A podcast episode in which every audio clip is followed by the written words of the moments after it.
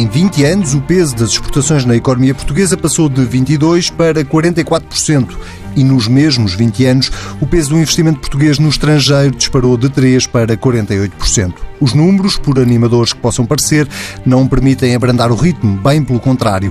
Os desafios que a economia portuguesa tem pela frente ainda são muitos e o nosso convidado desta semana tem precisamente como missão enfrentar alguns desses desafios. Assumiu a pasta da internacionalização em julho, na sequência de uma mini remodelação feita pelo Primeiro-Ministro. Professor do ISCTE em Gestão de Empresas, já passou pela API e pela AICEP, além de ter sido deputado e membro da direção de António José Seguro no Partido Socialista. Eurico Brilhante Dias é o convidado desta semana de A Vida do Dinheiro. Bem-vindo. Seja bem-vindo. Muito obrigado. Eh, vamos começar precisamente pela, pela situação macro da economia portuguesa. Eh, o Governo prevê no Orçamento de Estado para o próximo ano o abrandamento da economia. O que lhe pergunto é eh, se está preocupado com esse abrandamento. Não, não é uma questão de estar preocupado. Eu penso que o Governo, aquilo que, que acaba por trasladar para o orçamento é uma perspectiva em que algumas das economias que Portugal serve em particular na União Europeia, são economias que terão, segundo aquilo que vai sendo conhecido, um comportamento menos, menos crescerão menos, portanto terão um crescimento com mais moderado. E por isso a procura dirigida à economia portuguesa espera-se que seja atenuada, até porque alguns efeitos uh, do ano 2016, que eram efeitos nas exportações, especialmente de combustíveis e de automóveis, eh, foram ultrapassados e, portanto, estão a correr de forma normal já em 2017 e por isso é normal que se preveja um crescimento mais moderado em 2017 que em 2016. Contudo, eu devo dizer que estamos num ano em que o Governo uh, acabou por fechar o ano, ou acabará por fechar o ano, superando todas as expectativas e, por isso, ter alguma moderação neste momento uh, na forma como olhamos o crescimento da economia portuguesa em 2018 parece muito adequado. Primeiro, porque nos permite ser bastante eh, eu não diria cautelosos, mas bastante realistas no que diz respeito à variação de, das receitas. E, por outro lado, fazer uma acomodação de despesa que tenha em conta uh, essa, essa, esse realismo na evolução das, uh, da economia portuguesa. E, por outro, vai-nos uh, permitir centrar os recursos naquilo que nos parece mais importante, e eu digo que, desde o ponto de vista do setor exportador, reforça a necessidade do setor exportador ter um comportamento claramente acima do crescimento médio do produto interno bruto, que é muita linha que temos vindo a seguir nesta tentativa de fazer aumentar o peso das exportações no produto. Falando ainda da economia no seu todo, uma eventual subida das taxas de juros, que consequências podem trazer, precisamente para a economia portuguesa? Ah, é evidente que as consequências uh, serão será termos mais peso dos juros uh, na nossa no conjunto da nossa despesa e nós sabemos que o programa de pagamento de juros já é o segundo programa mais importante com maior volume do orçamento de Estado. só a saúde tem um programa maior. Eu diria que, mais uma vez, é revelador da forma como o Governo foi desenhando o orçamento, que foi procurar prosseguir o processo de consolidação orçamental, que é algo necessário e que não é apenas necessário para cumprir metas europeias ou que sejam estabelecidas uh, pela União Europeia. É importante para reforçar a imagem de um país que tem as contas públicas equilibradas, mas também ao mesmo tempo fazê-lo de forma com essa moderação, com esse realismo em torno uh, do crescimento económico, permitir que o, que, o, que, o, que o orçamento e que a execução orçamental permita uma, uma boa execução orçamental, mesmo que uh, o, as taxas de juro da dívida portuguesa possam vir a aumentar. O que, em bom rigor, neste momento, estando nós em, em novembro de 2017, não se antevê, bem pelo contrário, a colocação de dívida portuguesa tem, tem vindo a em alguns prazos de maturidades mais curtas, tem mesmo tido taxas, eh, taxas negativas. A taxa há 10 anos no, mercado secundário tem atingido valores que nós não pensávamos. Eh, Mário Draghi e o BCE têm vindo apesar uh, da sinalização que é importante prosseguir as reformas estruturais e consolidação orçamental. Tem vindo a permitir olhar para um quantitative, quantitative easing que vai permanecendo e que vai dando a confiança um, ehm, nos investidores uh, externos de que a economia portuguesa não só pode continuar a crescer, como as contas públicas estão equilibradas.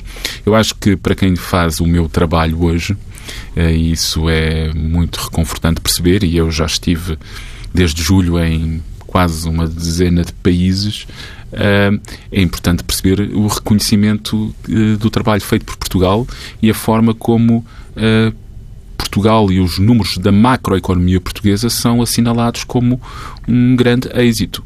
Quando eu visitei a Alemanha, numa missão de captação de investimento, eh, quando disse a um interlocutor alemão que o déficit orçamental português seria em 2018 1%, e portanto agora estamos a fechar eh, a discussão da especialidade, mas que a proposta do governo era 1%, o interlocutor alemão disse: Mas quanto? 1%. Portanto, as exportações portuguesas estão a crescer quanto? As exportações portuguesas estão a crescer dois dígitos na casa dos dois dígitos.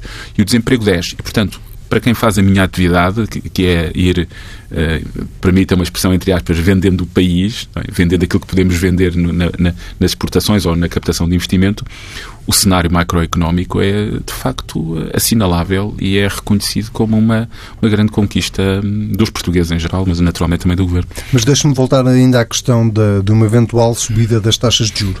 Uh, para lhe perguntar duas coisas, que é, um, se também é daqueles que está convencido que isso está para, está para breve, essa subida das taxas de juros, uh, há muitos a antecipar isso, e dois, uh, isso vai ter, obviamente, um impacto nas empresas exportadoras. Uh, há sempre uh, o copo meio cheio e o copo meio vazio, não é? Em tudo na economia, mas vai ter um impacto, seguramente. Repare que, aparentemente, essa pressão para uma subida de juros é contraditória com aquilo que eu acabei de dizer no princípio, que é a sensibilidade da maioria dos agentes políticos e agentes económicos na Europa. Ora, a primeira pergunta que me fizeram foi no sentido de dizer que o governo perspectivava um crescimento mais moderado em 2018 que em 2017. E eu respondi que, em grande medida, isso uh, traduz uh, uma maior moderação um crescimento menos pronunciado da, das principais economias para onde Portugal exporta na União Europeia. Ora, nós temos no BCE, neste momento, um alinhar a estabilidade de preços. E nós temos que alinhar para uma inflação cujo referencial são os 2%. E eu recordo que nós partimos ou chegámos a uma base quase, de, eu não diria de, de deflação, mas em alguns períodos mensais e trimestrais com, um, ehm, com descida de preços geral da economia, com uma descida de, de preços geral, como, ao mesmo tempo, aquilo que é o referencial dos 2%, nós, em grande medida, estamos longe. Bem sei que Aliás, devo somar, não é só bem sei, devo somar que se retirarmos a componente combustíveis, uh, uh, então ainda menos, porque houve uma apreciação do valor do barril do petróleo uh, e decorrentemente do gás também e de outras matérias-primas energéticas, e portanto eu considero que em grande medida, em 2018, não estão ou não estariam reunidas as condições para ter uma política uh, uh, monetária que acabasse por influenciar uh, as taxas de juro e uma dificuldade acrescida de financiamento não só da economia, da economia geral, mas também do setor, do setor exportador. Portanto, há aqui um sinal importante que é, que é o euro e a valorização do euro. E, portanto, esse é um elemento que uma grande valorização do euro colocará o perímetro da zona euro com mais dificuldades de exportação para mercados terceiros. Uh, o aumento das taxas de juros não seria seguramente uma forma de contribuirmos para uma estabilização do euro e para que ele não se apreciasse, e portanto eu digo que temos um conjunto de indicadores que não nos permitiriam antever no curto prazo uma alteração da política monetária com impacto nos juros.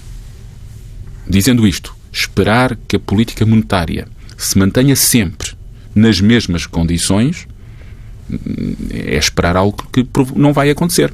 E, portanto, aquilo que nos compete fazer é progressivamente, desde o ponto de vista estrutural, irmos caminhando progressivamente para um déficit estrutural mais próximo dos objetivos europeus, e isso está claramente definido no programa de estabilidade que o Governo apresentou na Assembleia da República, e, portanto, esse caminho está a ser feito. E, portanto, essa é, essa é a trajetória que o Governo, no meu entender, tem vindo a fazer e que deve reforçar. Que é continuar a consolidar, continuando a consolidar, preparando Portugal para um momento em que as taxas de juros poderão uh, vir a aumentar.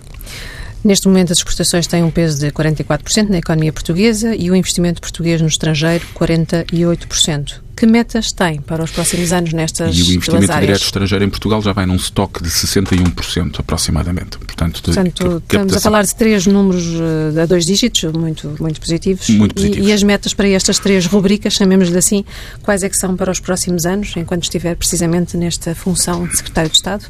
Para o seu mandato, digamos.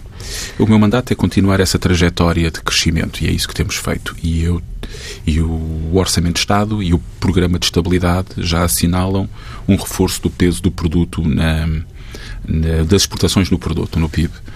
Agora, deixe-me dizer que nós uh, somos relativamente ambiciosos. Nós pensamos que Portugal tem que construir hoje as condições, prosseguindo uma trajetória que tem sido de crescimento das exportações, tem que poder chegar na próxima década uh, a, uma, a um peso das exportações de 50% no PIB, exportações de bens e serviços.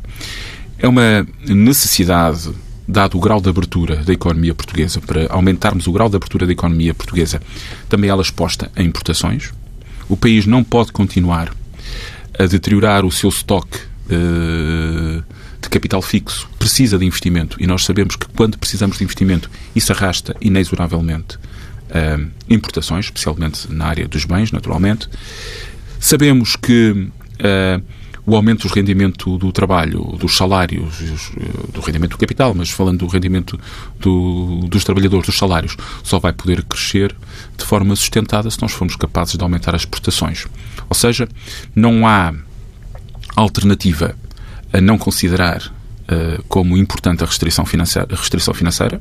O país tem um nível de endividamento que é conhecido, não só das administrações públicas, mas das famílias e das empresas. Não vamos poder continuar a puxar pelo investimento uh, uh, e, até, e, e, naturalmente pelo rendimento das pessoas e da, dos cidadãos em geral, dos trabalhadores, uh, numa lógica de aumento de crédito, essa restrição financeira é bem presente, só há uma alternativa eh, credível e razoável, é captarmos mais investimento estrangeiro e aumentarmos as exportações. Nós nas exportações fixamos para nós esse horizonte temporal Repare que 10% aproximadamente, porque o valor que fala de 44% tem algumas correções eh, que dizem e que a ICEP faz e que dizem respeito a alguns aspectos que nós não consideramos como exportações eh, de algumas entidades que são não residentes e, portanto, não têm uma expressão efetiva na economia portuguesa, mas são contabilizadas como exportações portuguesas. Mas dizer que se somarmos 10% de exportações de peso no produto, estamos a dizer que as exportações têm que crescer acima do produto interno bruto entre 2 a 2,5% nos próximos anos, para chegar a meados da década seguinte, a 2025, e pesarem 50%, porque o PIB, felizmente, espera-se, não vai parar de crescer também. Portanto, estamos a falar de um crescimento robusto das exportações acima do produto. Para o fazer, estamos a falar a dinheiro de hoje, de aproximadamente 20 mil milhões de euros de exportações de bens e serviços. E uhum. ligeiramente menos. Mas quase 20 mil milhões de euros de aumento de exportações a preços de 2017 é um esforço um, que uh, implica mais investimento, mais capacitação empresarial, melhor capacidade de integração e de ganho de cota de mercado um, ehm, em muitos mercados europeus e não europeus, a maior envolvimento de empresas e, por isso, na captação de investimento direto estrangeiro, nós temos vindo a prosseguir uma estratégia muito orientada ao preenchimento um, ehm, das lacunas de valor, das, das cadeias de valor, perdoem-me a redundância, das cadeias de valor portuguesa. Nós consideramos que é possível ser mais eficaz se captarmos investimento para aquelas atividades onde Portugal precisa para fornecer melhor o exterior. E estamos veja, a falar do quê, exatamente? Há, há setores fundamentais, quer dizer, o setor agroalimentar tende para o equilíbrio, uh, mas continuamos com, com, com déficit da balança alimentar. O, a balança agrícola prevê-se que possa estar equilibrada em 2020 2021, mas a balança agroalimentar não. Ela é claramente deficitária. Nós consumimos um conjunto de bens Uh, claramente que não produzimos em quantidade, os cereais, a carne de vaca, a carne de porco, o pescado. Estamos sempre a falar de bens cujo consumo dos portugueses é claramente superior à sua capacidade de produção. Para suprir isso, nós temos que continuar a desenvolver setores na área agrícola e, e agroalimentar e, portanto, nós precisamos de fechar esse gap. E fechando esse gap, nós temos hoje condições de tratabilidade que nos permitem poder captar investimento aí. Há setores, como o setor da aeronáutica, onde nós fizemos um grande esforço público de captação de investimento, no caso a Embraer, mas agora com a Mecacrom e com a Mecaers, a expansão da Lauac. É um negócio maduro, portanto, mas que é em grande crescimento, porque cresce com o turismo. Portanto, a necessidade de aviões uhum. cresce muito com esta necessidade também do turismo mundial estar a crescer e onde Portugal se posicionou e nós vamos continuar a querer reforçar a cadeia de valor do setor aeronáutico. Deixe-me dar outro exemplo.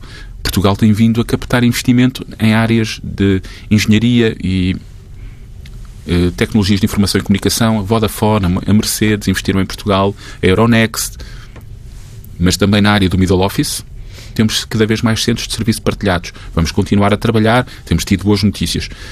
O que nós precisamos é de, pelo menos, dar um salto equivalente àquilo que estamos a dar na área das, das, exportações. Das exportações. E depois há dois rácios que ninguém gosta de, de, usar, mas que eu acho que são os mais frágeis que nós temos e que temos que trabalhar. Um deles, uh, porque eu, quando fui administrador da ICEP, fui administrador do, também cooperador da ICEP, da, das PMEs. Hum. Nós temos muito poucas empresas ainda exportadoras. Nós temos crescido em exportações, mas não temos aumentado a base. O número de empresas. É muito mais modesto. Nós temos 21.500 exportadores, assim, contados. Uh, depois de algum trabalho feito pela ICEP a partir dos dados do, do INE, uh, e eu há 10 anos não teria um valor muito, muito diferente entre 2008, 2009 e 2010 nós tivemos valores mais ou menos semelhantes. Porque o rácio é mais, eh, sempre que há uma nova empresa a exportar, há também uma que deixa de fazer. Nós é? temos tido uma renovação praticamente anual de um quarto dos exportadores na base. 5 mil, 5.500 novos exportadores por ano, mas que correspondem muitas vezes Uh, à saída de outros 5 mil a 5.500. Deixe-me ligar isso a, a, ao programa Internacionalizar, que foi uh, aprovado em Conselho de Ministros. Uh, o senhor adiantou que ia haver a criação de um fundo dos fundos para uhum. a internacionalização. Estamos a falar de que montante? O, o, governo português, antes do montante, porque é que nós precisamos de um fundo dos fundos? Porque apresentar mais um fundo, eh, às vezes, aparentemente, eh, é mais dinheiro sobre um problema e. É tirar para um buraco sem fundo. É, pode ser atirar para um buraco sem fundo. Não, aquilo que nós identificámos foi uma lacuna em duas áreas específicas. Nós trabalhamos bem a promoção externa com o sistema de incentivos, com os meus colegas do Compete, sob a égide do Ministério da Economia e do Ministério do Planeamento e Infraestruturas. Nós trabalhamos a captação de investimento e temos recursos para captar investimento direto estrangeiro e para promover o investimento nacional, mas esses recursos não podem ser utilizados para duas coisas.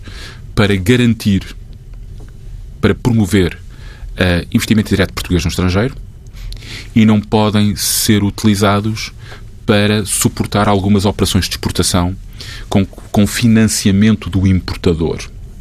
E nós hoje vemos que na área dos equipamentos um, e na área da construção civil em particular, por exemplo, muitas vezes ganhar um concurso na América Latina, em África ou noutras paragens não se faz apenas com as competências e com o saber fazer, faz-se também com uma solução financeira adjacente, ou pelo menos com parte dela. E, portanto, aquilo que nós temos vindo a trabalhar com o Ministério da Economia e com o Ministério das Finanças, e queremos fazê-lo, construí-lo durante o ano 2018 para que ele esteja operacional já em 2019, é inicialmente um fundo Uh, que pode orçar no limite 100 milhões de euros, mas que depois tenha a multiplicação noutros fundos uh, outros fundos que nós procuramos captar com investimento direto estrangeiro, com participação uh, de outros atores externos. Ou seja, nós construímos um fundo para suportar o processo de internacionalização da economia portuguesa, mas consideramos que os fundos públicos não serão necessários, a restrição financeira também se impõe, mas no limite para alavancar outros fundos. Nós consideramos que se arrancarmos com um fundo com um perímetro uh, de 100 milhões de euros, ele pode ter um efeito multiplicador que em 2019, e em função da nossa capacidade de captar investimento direto estrangeiro para os fundos, poderá andar muito próximo de, das cinco centenas, mas isto é um valor que colocamos em cima da mesa. O fundo nascerá com 100 milhões, mas terá uma capacidade de multiplicação em função da capacidade de atração de investimento direto Portanto, estrangeiro. Portanto, a pergunta quando é que esses fundos vão chegar às empresas será em 2019, o ano que Porque nós continuamos a trabalhar nas linhas uh, por exemplo, na Convenção Portugal-Angola, que é um instrumento específico, nos seguros de crédito, nos seguros de calção, em alguma linha específica para apoiar a banca comercial nesse processo, mas queremos fechar um processo que é relativamente longo e é menos rápido do que nós gostaríamos. Em particular, quando pensamos que nós estamos a constituir um fundo agora que precisa de passar na CMVM e que precisa de todo um processo de construção que que demora algum tempo e, portanto, nós não queremos antecipar um, eh, e fixar prazos que não sejam possíveis de concretizar. Como é, que, como é que pretende fazer a articulação entre o setor privado e o setor público? Esse era o grande desafio do programa Internacionalizar. Aliás, essa é a grande questão do programa. Eu diria que se tivesse que elencar qual é o, o maior, sem prejuízo de medida a medida, eh, o que é que nós procuramos fazer? O Sr. Primeiro-Ministro sinalizou, logo em 2016, que o processo de internacionalização é um processo muito partilhado. Nós temos recursos públicos, mas temos muitos recursos privados e até de associações empresariais que são um intermediário fundamental. Portanto, aquilo que nós procurámos foi apresentar um draft que foi apresentado à, no Conselho Estratégico para a Internacionalização da Economia, que é presidido pelo Sr. Primeiro-Ministro.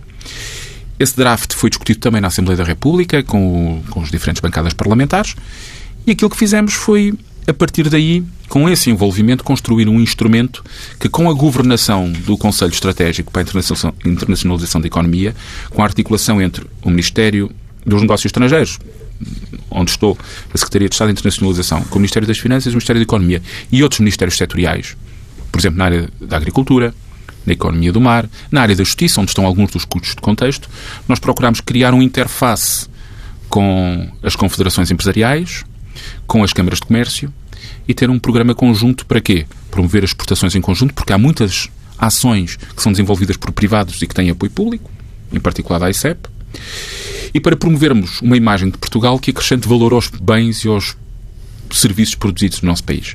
E por isso a articulação com eles foi um elemento central na geração. O que, a resolução que o Conselho de Ministros aprovou dia 9 de novembro é uma resolução que tem um método e o método é grande parte da eficácia do programa, é isso que acreditamos. Uhum. E falando da imagem de Portugal, que salto qualitativo é que quer que seja dado na forma como o país é percebido lá fora? Uh, o, o, salto qualitativo. Até porque o programa que tem à sua frente fala eh, de vender Portugal lá fora, não é? Qual é que é o salto qualitativo que se quer dar? A, primeira, a, primeira, a primeira parte da resposta é o salto qualitativo é necessário. Certo. E isso é a primeira questão. Porquê é que o salto qualitativo é necessário? Porque Portugal, em muitas geografias, ainda não é percebido como um país onde se produzem bens e serviços de elevado valor acrescentado. Uma pequena uma, uma pequena um pequeno episódio uh, quase com graça foi muito um, lembro-me uh, do meu então presidente da ICEP Basílio Horta numa conversa com um interlocutor brasileiro dizer-lhe com grande ênfase que Portugal produzia máquinas, aparelhos, software e o interlocutor brasileiro olhar para ele e dizer mas ó Basílio, nós uh, vocês, Portugal é mais bacalhau, azeite, vinho. É, esta serve apenas para, para que percebam que parte daquilo que nós já somos capazes de fazer não é percebido pelo exterior. Uhum. E, portanto, o trabalho que temos que fazer como terra de acolhimento no turismo, e que temos feito um trabalho fantástico, como a economia capaz de produzir produtos de elevado valor acrescentado, é um trabalho que temos que continuar a fazer.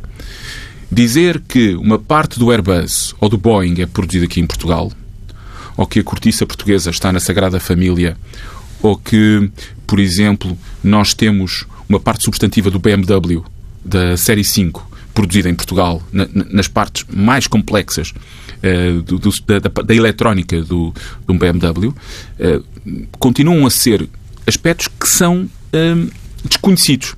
Portanto, a tarefa que nós temos para fazer é de alterar em muitos decisores económicos, públicos e privados, no exterior, esta percepção do país. Porque se, o, se formos capazes de o fazer, nós vamos arrastar esta imagem de qualidade. Eu às vezes até utilizo a palavra sofisticação na capacidade de produzir bens e serviços, vamos arrastar para os outros agentes económicos que, tendo baixa notoriedade nos mercados, podem usufruir de um made in Portugal que acrescenta valor.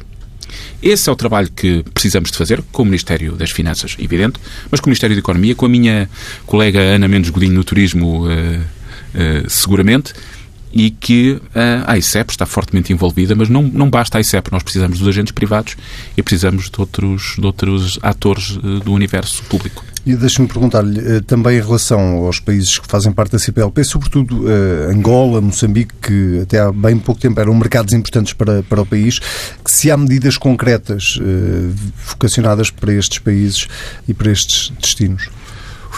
Os mercados da CPLP, mas falando diretamente de Angola e Moçambique, continuam a ser mercados muito importantes para as empresas portuguesas. E têm um valor para a economia portuguesa muito superior àquilo que aparece nas estatísticas quando olhamos para o ranking. Uh, Angola é provavelmente o mercado para onde mais empresas portuguesas exportam. Não é em valor. O ano 2016 foi um ano muito difícil para as empresas portuguesas. As exportações para Angola desceram praticamente 50%. Este ano estão a crescer 40%, mas a partir de uma base, uh, ou quase 40%, a partir de uma base diferente.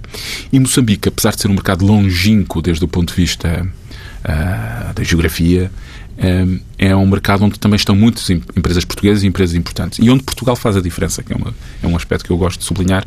São países onde a notoriedade do país uh, faz a diferença.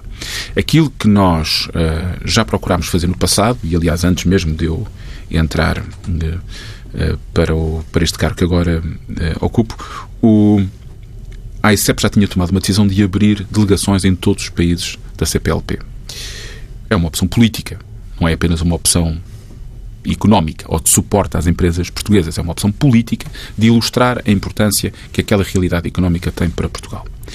Os instrumentos que temos, desde o ponto de vista uh, das linhas concessionais ou das linhas comerciais suportadas pelo Tesouro, têm sido essencialmente dirigidas aos mercados da CPLP. Veremos como é que evoluem estes dois mercados no futuro próximo, porque são mercados onde temos sofrido alguma uh, algumas dificuldades recentes, em particular no ano 2016. E 2017 ligeiramente melhor, mas em 2016 Angola então foi particularmente difícil para as empresas portuguesas. Mas deixe-me dizer que aquilo que propusemos foi reforçar o apoio às empresas nesses mercados e estamos, e continuamos, especialmente ao nível da rede da ICEP, estamos preparados e já sinalizamos apoiamos a presença de associações empresariais portuguesas para continuar a dar apoio às empresas nesses mercados para dizer que grande parte das PMEs que entram e saem uh, do setor exportador entram e saem de mercados lusófonos. Deixe-me só aproveitar Não para apenas, perguntar se as mudanças políticas, pelo menos eh, ao nível da, da presidência em Angola, abrem novas perspectivas para que o futuro não seja tão sombrio para as empresas portuguesas como foi 2016 nesse aspecto, eu só posso repetir as, a frase do meu ministro dos Negócios Estrangeiros. São assuntos do Estado angolano. Portugal respeita a soberania do Estado angolano e as decisões que são tomadas nesse fórum. Sim, não era essa a pergunta, mas eu compreendo a mas resposta. Não, não, mas é, é aquilo que um membro do Ministério dos Negócios Estrangeiros não é o que pode, eu acho que deve dizer neste momento. Falando de uma geografia mais longínqua e para terminarmos, que o nosso tempo está, está quase a acabar, a China e Macau, de que forma é que estão no radar do programa Internacionalizar? Estão, muito. Uh, a República Popular da China é um mercado, ainda ontem eu disse, é um mercado incontornável. Uh, nós temos vindo a crescer na República Popular da China as exportações, uh, mas continuamos com um déficit da balança de bens e serviços com a República Popular da China. Uh, não é, para quem gosta de estudar estas coisas, duas economias com dimensões tão diferentes, era, era pouco provável que não tivéssemos um déficit com um mercado daquela dimensão que tem aquela capacidade de produção.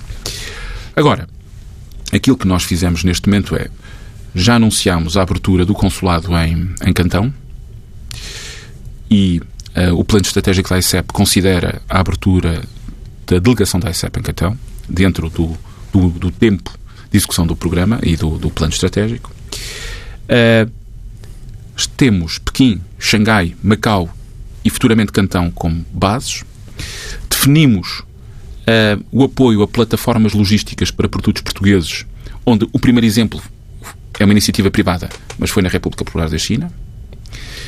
Manifestámos, ainda ontem, uh, uh, ou durante esta semana, à Vice-Ministra do Comércio uh, que veio a Portugal, mas também às autoridades de Macau, que estamos disponíveis para um instrumento de cofinanciamento de investimento de pequenas e médias empresas em países de língua portuguesa, dando já um, um primeiro sinal que o tal fundo dos fundos pode ser útil para fazer com investimento, com capital uh, macaense, neste caso do Fundo Macau, E consideramos que Portugal tem que crescer naquele que vai ser o maior mercado consumidor do mundo. Com uma procura muito sofisticada, porque quem conhece Xangai, Pequim, Hong Kong, sabe que estamos a falar de economias em que os bens portugueses, apesar da rarefação, apesar de serem poucos, podem ter uma valorização única. Vamos continuar esse caminho. As nossas exportações valem apenas 1, eh, para a China são 1,5% das nossas exportações. Portanto, é muito pouco. Uhum. Uh, é, é, menos, é um quinzeavos daquilo que exportamos para a Espanha, que, que está aqui ao lado, mas a nossa, na nossa aposta de diversificação, porque é um dos problemas que eu, eu disse que tínhamos poucos exportadores, mas disse que tínhamos um segundo problema. Temos exportações muito concentradas. Poucas empresas em poucos mercados. E, portanto, nós vamos abrir claramente um caminho à diversificação de mercados para reduzir a pressão que ainda hoje temos de que, se algumas empresas e alguns mercados se constiparem, a economia portuguesa pode, pode sofrer de forma direta e, portanto, nós temos que antever esse problema. Nós vamos mesmo ter que fechar, mas eu não, não posso despedir de si sem, sem fazer uma pergunta um bocadinho mais política, como segurista num governo de António Costa.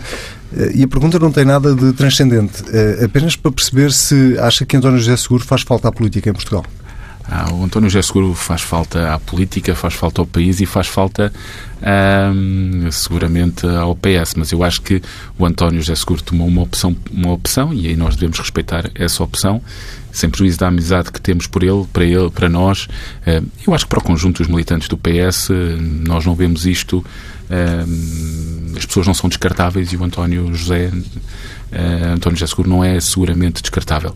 Mas eu reparei num aspecto interessante, foi quando uh, anunciaram o meu perfil, dizendo o meu percurso académico, uh, terminam dizendo que eu fui membro do Secretariado Nacional de António José Seguro omitindo o facto de eu ser membro do Secretariado Nacional de António Costa também. É verdade, tem toda a razão, mas está feita a correção. Mas e, tem portanto, toda a razão. Eh, Nós tra... omitimos vários factos da sua carreira certo, profissional certo, e Mas já sei que esse foi bastante notório, saliente e, e foi um sublinhado. Não, eu, eu, eu trabalho um, com o Primeiro-Ministro e com o Secretário-Geral do Partido Socialista um, numa linha que me parece muito clara, que é um, o Partido Socialista tem um programa que apresentou aos portugueses. Tem um programa eleitoral. Aquilo que, para mim, e eu acho que para a maioria dos militantes do PS é fundamental neste momento, é sempre a, a possibilidade, a capacidade que temos de implementar as ideias que propusemos ao país. E eu uh, dei um contributo à minha dimensão e no, no, no, campo das minhas possibilidades para que o programa do Partido Socialista fosse este que se transpôs em programa do governo.